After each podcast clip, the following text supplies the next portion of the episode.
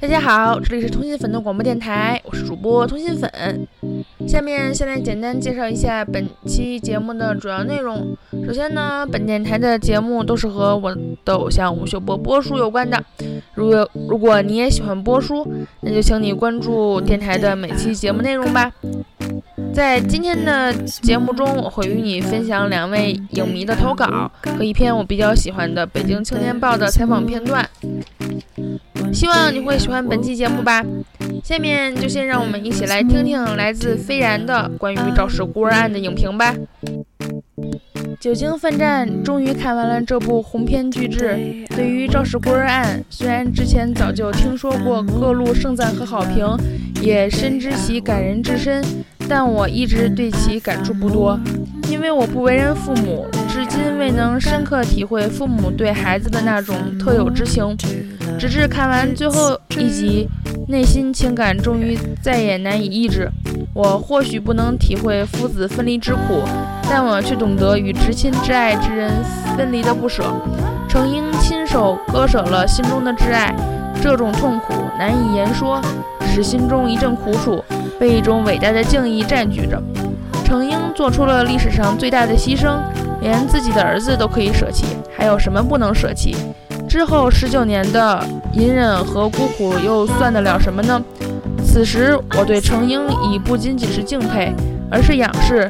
这亦是一种爱，心怀天下苍生的大爱，只为不再有满城婴儿的啼哭，不再有万千父母的悲痛。那一致不是无情，不是决绝，而是心怀大爱，心系苍生。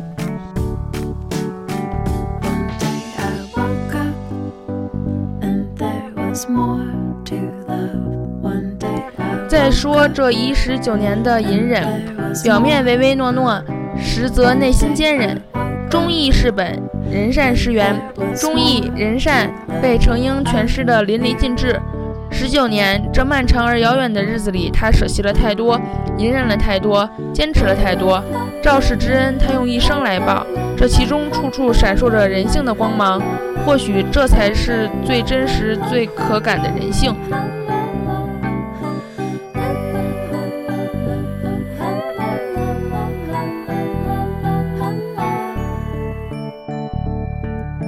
这一十九年里，除了坚持与隐忍之外，更有程英对夫人执手相牵、不离不弃的呵护。十九年，宁愿夫人活在无名之中，也不愿让她尝到半点失子之痛。挚爱之情早已化作无声无息的呵护。一场飞雪，一壶毒酒，能够相拥而去，何尝不是此生最大的幸福？点点雪花，片片晶莹，正如程英的一颗心，明澈可见。天地可表，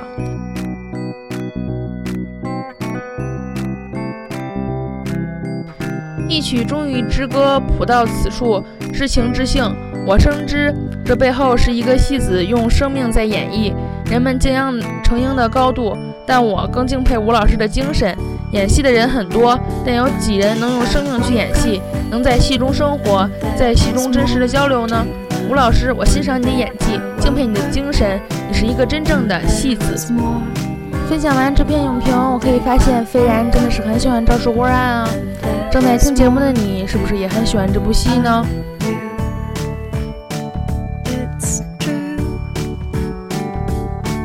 好啦，下面让我们再来看看《北京青年报》关于波叔的采访吧。这篇采访的题目叫做。哲学无上帝都是天秤座的。由于节目时长的原因呢，在这里对采访做了节选，敬请谅解。电影《北京遇上西雅图》和电视剧《肇事孤儿案》的人气和口碑，再度把吴秀波的演艺事业推上了新的顶峰。导演严建刚说：“吴秀波是一个有佛心的人，再加上年轻时的不顺和个人极高的感悟力，才造就了今天如此独特的存在。”他却似乎早已看开了这些人生戏码。马龙白兰度到最后也是一句枯骨。梦露再漂亮，也就只剩一张照片。这就是一个过程。上帝是天秤座，这个过程是你在生之前就和上帝签好合同的。你说我要活一回，上帝说好，那就得死了回来。你说我想见识幸福，上帝说好，也要承受痛苦。你说想体会拥有思。拥有和厮守，那也必须品尝失去和离别。你想要健康，就会给你病痛；你想坚持善良，必须要看到丑恶。无非如此，就好像你看一窝蚂蚁，你从小到大看过无数蚂蚁，记得哪只蚂蚁跟你见过面吗？没有，见过，忘了，都是蚂蚁，谁都是平凡人。下面这一段是波叔谈他关于北京上西雅图的理解，几乎所有戏都是一样，无所不用积极地拿出各式各样的武器，妄图以击倒性的胜利征服观众，于是会看到各种狗血的剧情。就算男主角结六次婚，有四个女朋友也不算啥。这时候突然摆到我面前一部戏，就像一个微胖的家庭主妇系着围裙走出来说开饭了。这就是我接到这个戏剧本的第一感觉。他说喜欢作者的态度和那种站在理解的立场上看待所有人的角度。Frank 的生命里都是失去，但他的态度就像一株树一样安好。地球，地球在转，风在动，唯独树安然地感受所有春华秋实。树叶会离开，花朵会离开，果实会离开。如果树枯死，这叫沮丧。如果第二年它还能开花结果，这叫忧郁。Frank 就是充满希望和暖的忧郁。哎呀，读完这篇访谈，真的是越来越佩服波叔了。不光讲故事能讲得那么形象，对人物的理解也是那么深刻呢。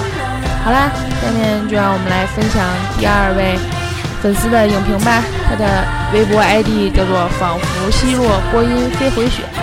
这篇影评呢，其实是今年三月我就已经收到了，但是之前一直没有机会可以跟大家分享。现在正好利用这个机会，把这篇很棒的影评与大家分享，希望你们能够喜欢。北京遇上西雅图，伤痕遇到爱。北京上西雅图，剧情老套的爱情片，老套的故事不怕再三的讲，重要的是讲故事的方式，基本上没有不舒服的点，一段接着一段，流畅的带着观众走。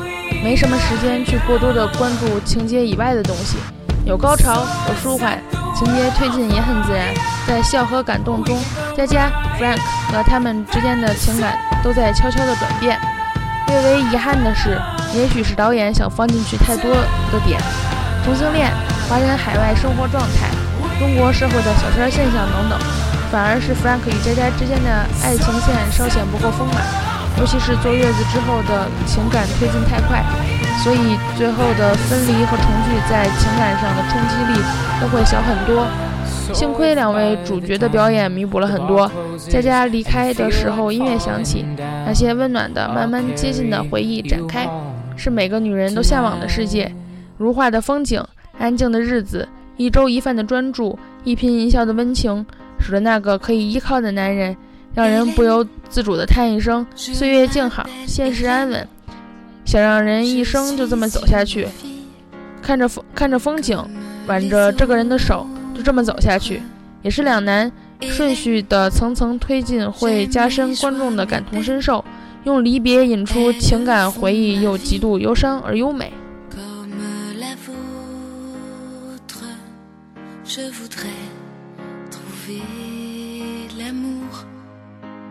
波叔的表演，诚如他自己的形容，是一只托住汤唯的盘子，几乎是完全突出女主的戏份安排。不动声色的表演，却让人出了电影院之后仍然想念，满满的想拥有那种温暖的依靠。汤唯说，这部片子改变了她的想法，原来自己是那么普通的女孩，普通的女孩想要的是那个可以依赖在身边的人。充满细节的静默式表达，让人忘记这是演出。吴秀波完全淹没在好男人 Frank 的身影里，被佳佳训斥和嘲笑的时候安静却不低微，被佳佳追问怎么解决需求时候尴尬的摘眼镜，看着佳佳在厨房里走走回回的眼神，佳佳发现他是好吃的时候，眉宇间一闪而过的自豪，给佳佳捞头发的时候伸了又伸的尴尬的手，走开时候的小眼神。女儿调皮的时候，充满宠溺的伸手按头发；冲进警察局时的焦急；对佳佳擅自带着女儿到纽约的气得发抖；抱住女儿的时候，难受的像受了伤的小动物；被佳佳请求再占卜一次的不易察觉的小尴尬；看着身穿美丽婚纱的佳佳，忽然眼前一亮的男性眼光（括弧落魄的男人也是男人）。跟妇产科医生对话的时候冒出来的自信，无一不熨帖；离别时候隐忍的悲伤，充满打动人心的力量。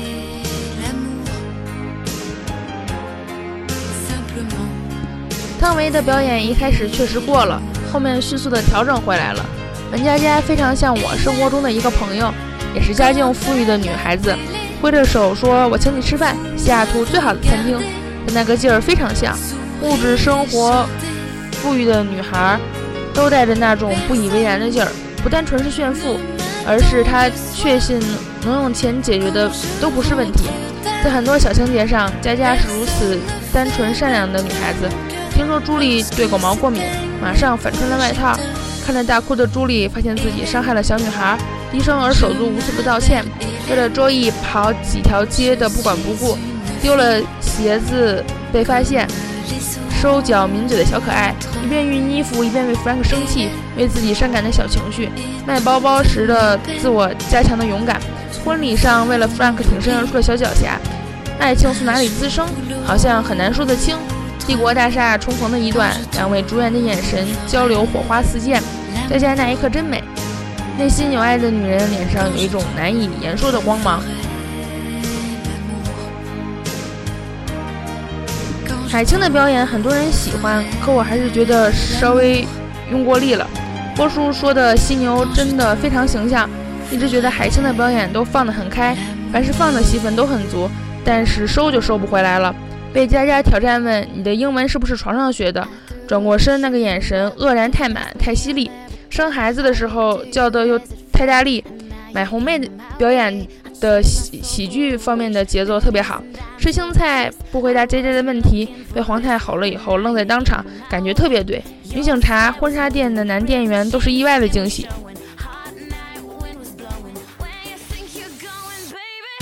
也许很多人会诟病略微俗气的结尾，但是如果不造梦，电影的魅力何在？光影变换，音乐起伏，时空开始转换，你和 Frank 和佳佳一起经历，每个人的情感上有。很少有，很少有没有挫折的过往。每个人的人生都会起起伏伏，戏是假的，情是真的，带着你回忆生命中那些不能忘记的伤痕，带你重新捡回爱和希望。Frank 说：“从未想到还会遇到这样的爱情。北京遇上西雅图，伤痕遇到爱，爱和希望永远是前行的力量。接受失去，然后重新开始，renew，也许是幸福再来的密码。”无论在人生的哪个阶段，都要有跌倒后再站起来的勇气。灯光亮起来的时候，略微不舍，略微遗憾，这样美丽的梦很难在现实中发生。至少还有这样一个电影，给你温暖前行的勇气。伤痕遇到爱，让人温暖前行。好啦，这就是本期节目的全部内容啦。还希望大家一定一定要多多支持初心粉的广播电台哦。还有就是希望大家能多投稿啊，这样呢可以把我们的电台节目越办越好，你说是不是啊？吼吼吼！好啦，下面公布一下投稿邮箱，你可以把你写的任何关于波叔的文字，不管是剧评啊还是什么的，我这里都照单全收的。你可以发送至以下邮箱：htyw 九零九 at @hotmail.com。每期呢，我都会选择一两位投稿的粉丝的文字与大家分享，希望你们能够喜欢，并且多多多支持通讯粉的广播电台。好啦，我们下期节目再见吧。